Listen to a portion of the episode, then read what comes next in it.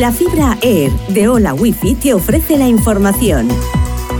Con Leonor Vallés. Repasamos las noticias más destacadas de este martes 7 de marzo. Bruselas acepta revisar los ajustes fiscales tras cada cita electoral. Los Estados miembros reclaman que se amplíen los plazos para reducir deudas si hay inversiones en defensa y transición digital y medioambiental. Detenido un piloto del helicóptero Pegasus de la DGT tras estrellarse y dar positivo en drogas. El piloto que ha quedado en libertad provisional viajaba con un funcionario de tráfico que resultó herido leve. Se le atribuye un delito contra la seguridad aérea tras dar positivo en cocaína y anfetaminas. Los expertos advierten del peligro de cambiarse el color de ojos, la última operación estética que se ha hecho viral. Especialistas en oftalmología y medicina aseguran que puede tener consecuencias irreversibles para la vista.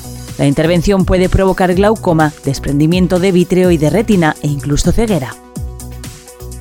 Una inesperada segunda ola de gripe golpea a España a las puertas de la primavera. El virus afecta sobre todo a menores de 15 años, aunque todas las franjas de edad experimentan un repunte.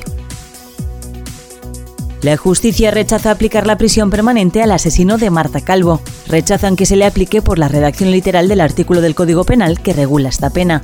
El Tribunal Superior de Justicia de la Comunidad Valenciana confirma la condena de 159 años y 11 meses de cárcel a Jorge Ignacio Palma. Hola Wi-Fi, velocidades de fibra, vivas donde vivas, te ha ofrecido la información.